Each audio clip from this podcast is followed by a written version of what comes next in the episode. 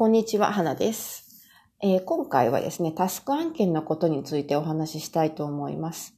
クラウドソーシングで、えー、ウェブライティングをやっているとですね、タスク案件とプロジェクト案件とに分けられると思うんですよ。クラウドワークスさんもランサーズも多分そうだと思うんですが、私はほとんどクラウドワークスを使っているので、もしあの名称が違ってたら、ちょっと申し訳ないんですけれども、えー、このタスク案件というのは比較的、えー、ちょっと単価が安いので、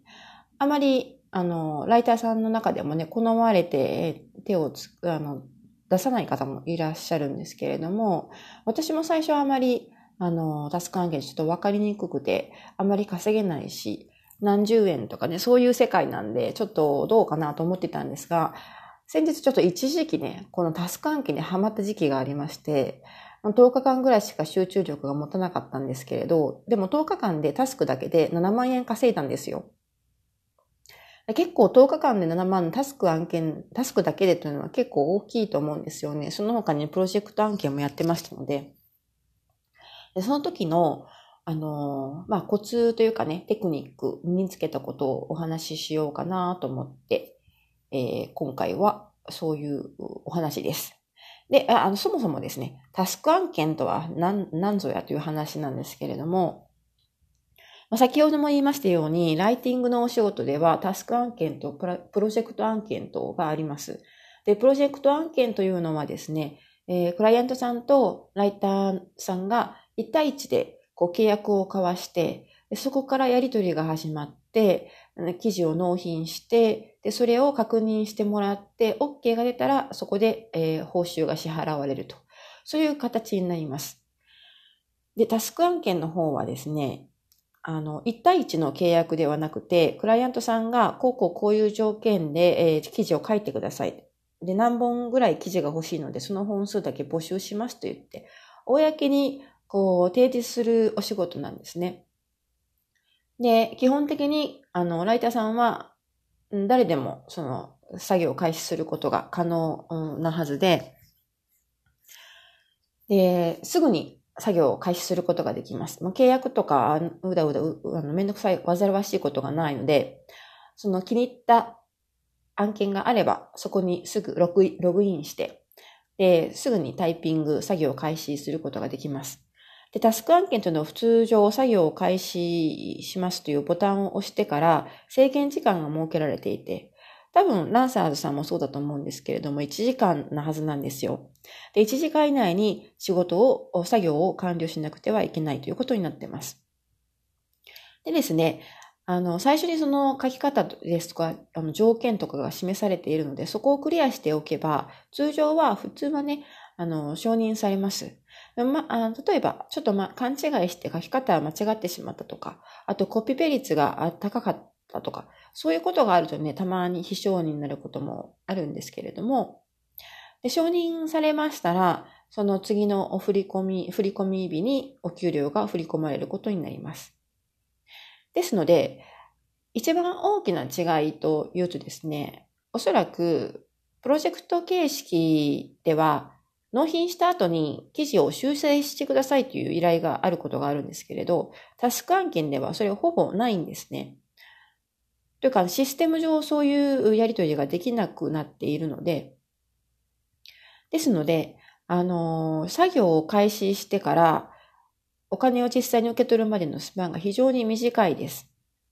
で、プロジェクト案件の場合、まあ、納期が一応決まっていて、納期の、まあ、に間に合わせて納品しますよね。でその後、修正依頼とかが入ってくると、その自分が予定していた、あの、振込日にお金が振り込まれないこととかもあるわけなんですね。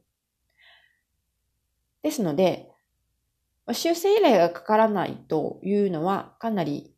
というかもしかしたら一番大きなタスク案件のメリットなのかもしれないです。はい。では、あの、ここからに具体的にタスク案件だけで私が10日間で7万稼いだ方法、テクニックについてお話ししていきます。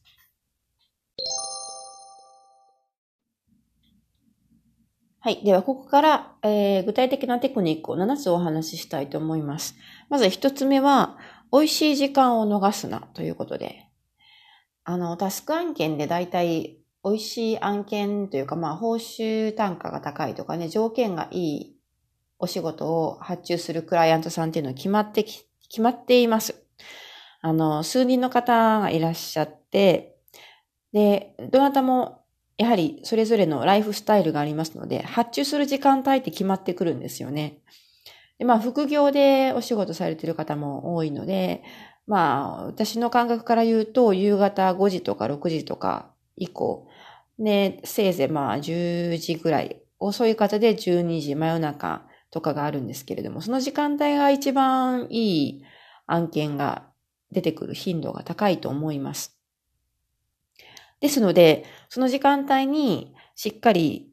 その条件のいい案件をね、取り損ねないように、パソコンの前に座っておこうということがね、大切だと思います。まあでも実際ね、ちょっと難しいと思うんですよ。特に主婦の方とかね、晩ご飯の用意とかもあるでしょうし、お子さんがいらっしゃったらお風呂に入れたりとかね、いろいろ夕方バタバタすることも多いと思うんですが、まあできるだけそういう時間にちょっと余裕があればですね、パソコンを横に開いておいてですね、あの、美味しい案件が入ったら即作業を開始できるようにスタンバっておくと、そういうことをお勧めします。はい。次に、フォロー機能を活用せよということなんですけれども、えー、クラウドワークスさんはフォロー機能というのがついてます。ランサーズさんでも多分ついてると思うんですが、もしかしたら名称は違うかもしれません。でもまあ、えー、要するに気に入ったクライアントさんをフォローしておくことができるんですね。フォローしておくと、そのクライアントさんが発注をかけた時に、すぐにメールで通知を受け取ることができます。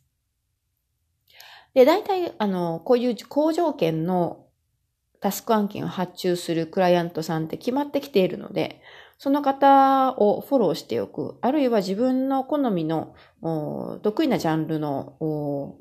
記事作成を発注してくるクライアントさんとかね、あと相性がいい方とかね、そういう方をとりあえずフォローしておきましょ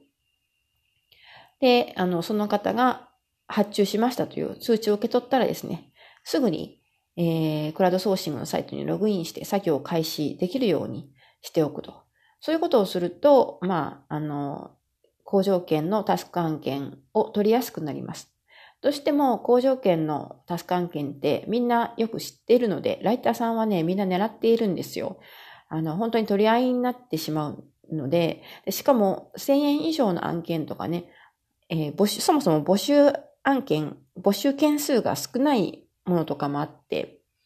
1000円、一記事1000円あたり、1000円なんですけれども、募集は1件だけです。1件の記事だけで十分ですということもありますし、3000円の記事1件だけ募集しますとか、そういう案件もあります。まあ3件とかそういうのもありますけれども。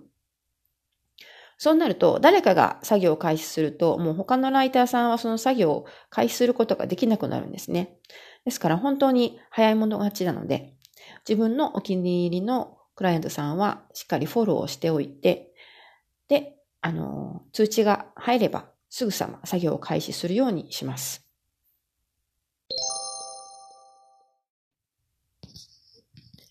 はい。三つ目のテクニックはですね、お気に入り機能を活用せよという話です。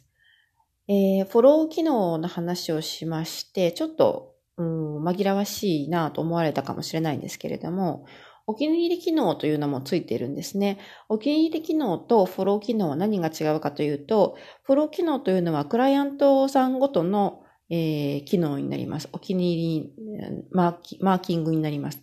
で、お気に入り機能というのは、えー、クライアント単位ではなくて、案件単位で、その気に入った案件をブックマークしておくことができるんですね。これはなんで有効かというとですね、例えば、タスク案件って、まあ本当にいろいろなものがあってですね、例えば、まあ1000円のお仕事が、案件がありまして、1件だけ記事募集しますというものがあったりとか、あと3000円なんですけれども、募集は1件だけですとか、あとまあ500円なんだけど、募集は10件、あの、募集しますとか、そういうものが結構あの点でバラバラになって混じっているんですね。ですので、当然ながら、一件しか必要のない記事って誰か一人が手をつけると、もう他の人は誰もその仕事を取ることができないわけです。ところが、10件とか30件とか50件とかね、まとまった数必要な案件ですと、まあ普通、普通は、まあ理論的には、あのその発注がかかってすぐさま、例えば10人なら、10件なら10人の方がね、ライターさんが一度にみんな作業開始ボタンを押すと、他の方は誰も作業できなくなるんですけれども、一度に10人が作業を開始するということは、まああまりないんですよね、実質。ですので、例えば10件以上、20件とか30件とか50件とか、で、あの、この案件いいなか、値段、報酬金額いいなと思ったら、それをとりあえずお気に入りとしてブックマークしておく。そして、その他に、例えば1000円の案件で、えー、1件だけ募集とか、3000円で3件だけ募集とか、そういうのがあれば、そっちの方が競争率は高いので、まずそちらから作業を始める。こういうふうに優先順位の高いものから作業していくことができるんですね。で、そう、1000円とか3000円とかそういう高単価のものがなくなってしまった。すべてあの、誰かが作業を開始しまって、もう誰もどこにもあの、作業できるところがないとなったら、お気に入りに登録しておいた10件なり30件なりそちらの案件を片付けていくと。そういうふうにすると、効率よくお仕事することができます。はい、次に、〇〇について何でも書いてくださいという案件のことです。で、こういう案件はですね、リライトをすることで荒稼ぎすることができます。えー、タスク案件ってまあいろいろあるんですけれども、特別なテーマが与えられて、テーマとかまあタイトルですね、が与えられて書くものもあれば、ざっくりとしたジャンルが与えられて、そのジャンル内のに関連したことであれば何でも OK ですと。そういう記事作成の案件もあります。そういうものはですね、あの、レライトで対応するとものすごく早く作業することができます。で、例えば、あまあ、美容について書いてくださいと。で、文字数は800文字以上で、美容に関することだったら何でも構いませんとか、そういう案件結構見かけるんですが、こういう時に作業開始ボタンを押してから、美容に関することか、じゃあ何書こうかなというふうに考え始めるとですね、その時間もったいないですね、非常に。そそういう美容について書いてくださいという案件も、やっぱり件数が決まっているので、まあ5件とか10件とか30件とか。で、まあそれも早い持ち、早い者勝ちになるわけです。で、タイピング早いライターさんは他にもたくさんいますので、まあタイピングが早くできればできるほど数こなせるわけじゃないですか。で、もちろん報酬単価が高ければね、皆さんそれに集中して、こう、作業を開始されるので、できるだけ早くサクサクと書いておくことで、時間効率を上げることができます。ですので、そういう時はですね、例えば美容についてである、何でも書いてくださいという内容であれば、美容についての関する記事をあらかじめ元原稿を用意しておいてですね、そのリライトで対応する。そうすると、ものすごく早く書くことができます。大体あの、こういうジャンルによるライティング、自由ライティングで何が時間がかかるかというと、何について書こうかなって考えている時間がもったいないんですね。でも、リライト記事を用意しておくと、まあ、原稿記事ですね、原本ですね、を用意しておくとですね、それをもうランダムに選んで、もう自分で頭を使うことなくですね、もうテーマがそこにあるものを、目についたものをとにかくリライトで対応していく。もちろんコピーはダメなんですけれど、例えば、まあ、美容であれば何を書いてもいいわけですよ。スキンケアを書いてもいいし、エイジングケアでもいいし、化粧品の成分について書いてもいいし、あとは体臭関係ですとか、えー、黒ずみ関係、美白関係とかね。あと、まあハンドケアとかボディケアとか育毛ヘアケアとか何でも、うん、含まれるので、それぞれの、まあ、細かいジャンルとか細かい分野に対して、例えば10件ずつぐらい、レライトの原稿記事を用意しておくんです。暇な時間に。で、それを見ながら、どんどんどんどんリライトで対応していく。そうすると、考える時間が必要な、ないので、本当に純粋にタイピングの速さが、えー、記事作成の速さ、つまり報酬額にな、関わってきます。ですので、こういう案件はね、どんどん積極的にとって、慣れれば慣れるほどスピードアップしますので、どんどん数こなしていっていただきたいなと思います。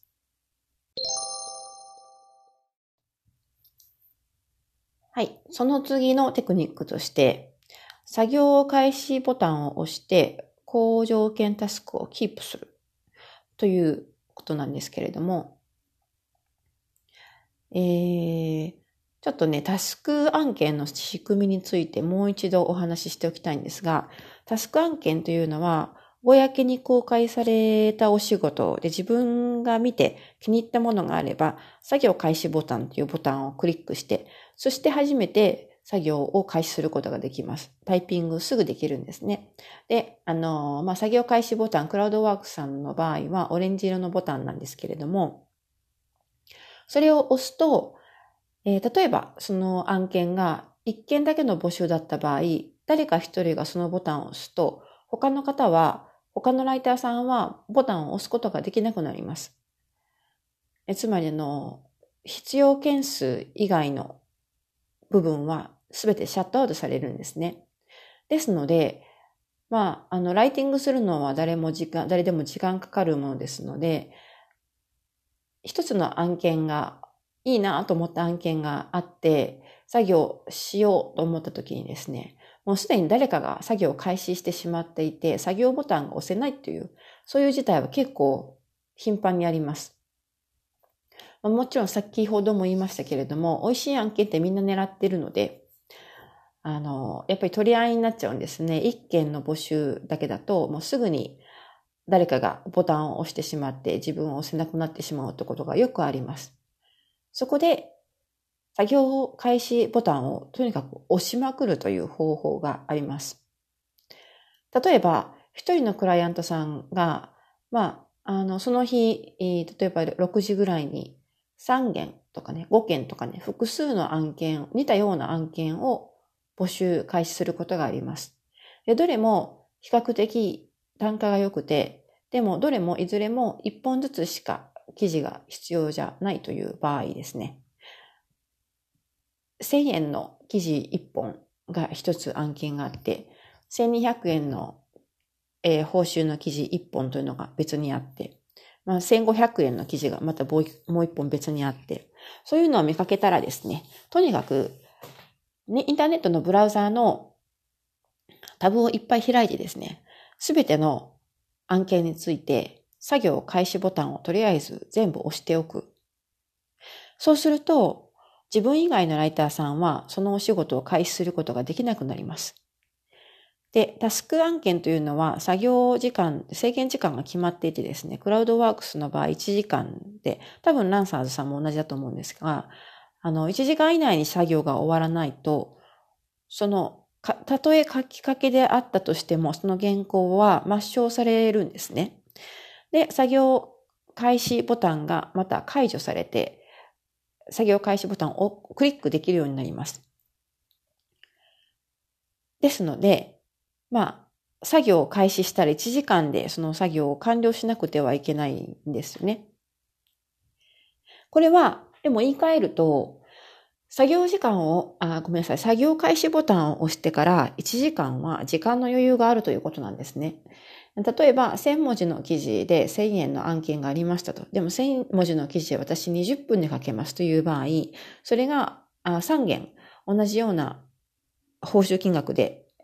表示されていたら、その3件ともすべて作業開始ボタンを押しておけば、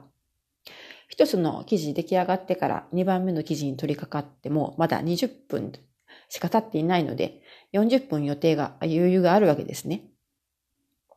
そうすることで、誰にも取られずに自分一人で美味しい案件を独占することができるわけです。で、もちろん時間をオーバーしてしまうと、その作業開始ボタンが再度あの解除されますので、誰でもクリックできるようになります。そして、もしその時点で自分が何か書きかけ、書きかけの原稿がそこにあると、それ消えてしまうんですね。ですので、私はどうするかというとですね、作業の制限時間ってあの、カウントダウンが出るんですよ。で、そのカウントダウンの時間を眺めながら作業を、まあ、タイピングをやってですね、ちょっと間に合いそうにないなと思ったら、そこまで記入している記事をコピーして置いておく。そして作業開始ボタンというか、作業時間が完了するのを待って、そしてまたボタンが押せるような状態になったら、再度自分でクリックするんですね。自分で何度でもクリックできますので、そこで、そしてまた作業開始画面が開かれたら、先ほど書きかけていた原稿をペーストして、そこからライティングを再開すると。そういう感じで、えー、効率よく仕事をこなすことができます。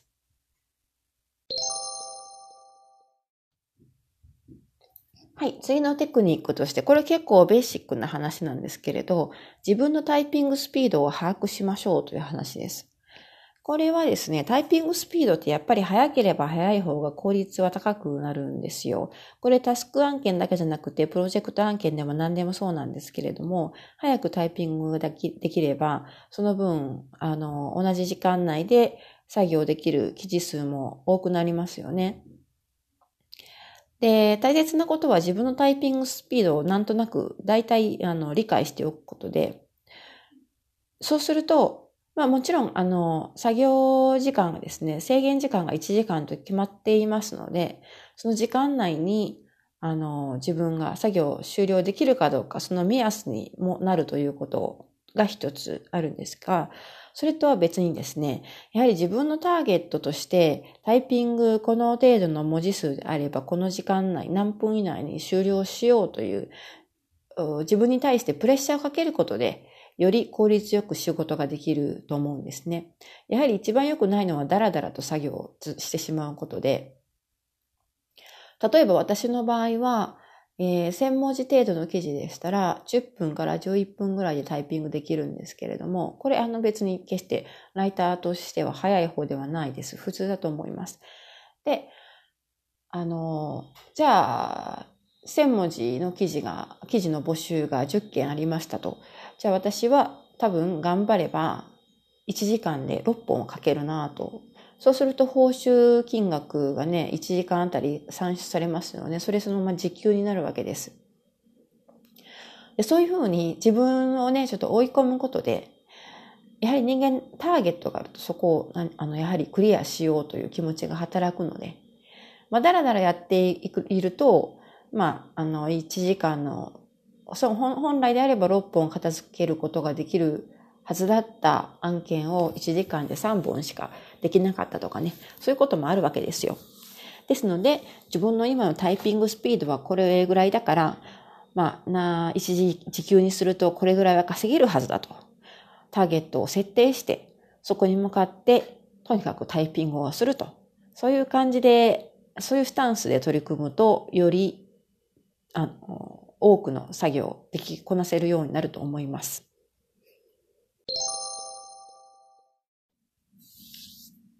はい、次にこれで最後になるんですが、得意分野を増やせということですね。やはりね、得意分野って誰にでもあるんですよ。ウェブライターさんにやっているとですね。私の場合は美容とかダイエット系は得意なんですが、比較的金融とかね、就職関係とかね、そういうの苦手な方で恋愛関係もあまり得意ではありません。で、タスク案件というのは、やはり得意なものである方がスピードが速くなるので、効率的には、あの、かなり良くなります。例えば1時間、まあタイピングはどのくらいであったとしても、1時間にね、得意分野であれば、あの、これだけ記事が書けるけれども、得意じゃない分野って、やっぱり調べ物をしながら書くことも、になるわけじゃないですか。そうするとその分時間かかってしまうんですよね。ですので、普段から得意分野を増やしておくことで、より多くの案件に対応できるわけです。そうすると、まあ自分のね、幅が広がりますし、あのー、その何時から何時までの時間帯に、と多くの案件に取り掛かることができると思います。ですので、まあ、ともちろん誰でも苦手なものと得意なものがあるんですけれども、日頃からちょっとずつね、余裕があるときに得意分野を開拓して、少しずつ勉強しておくと良いと思います。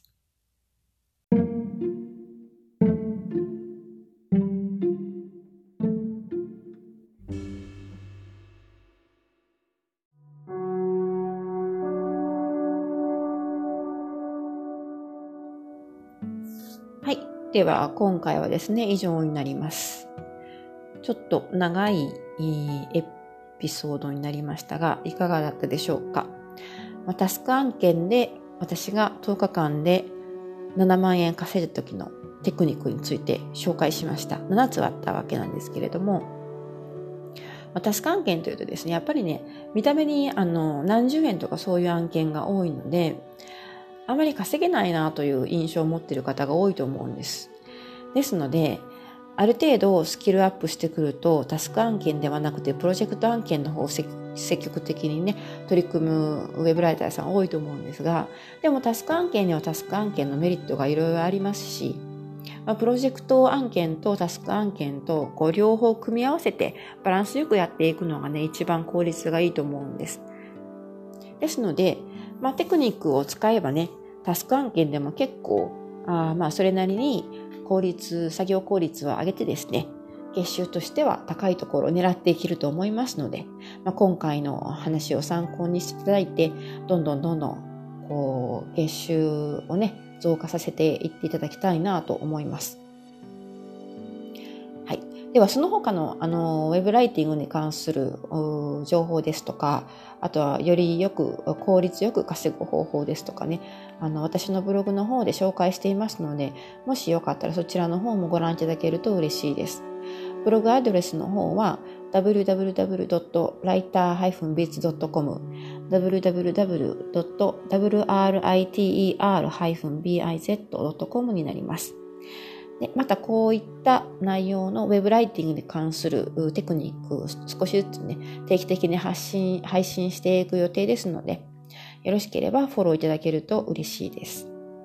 では、最後まで、えー、お付き合いいただきありがとうございました。またお会いしましょう。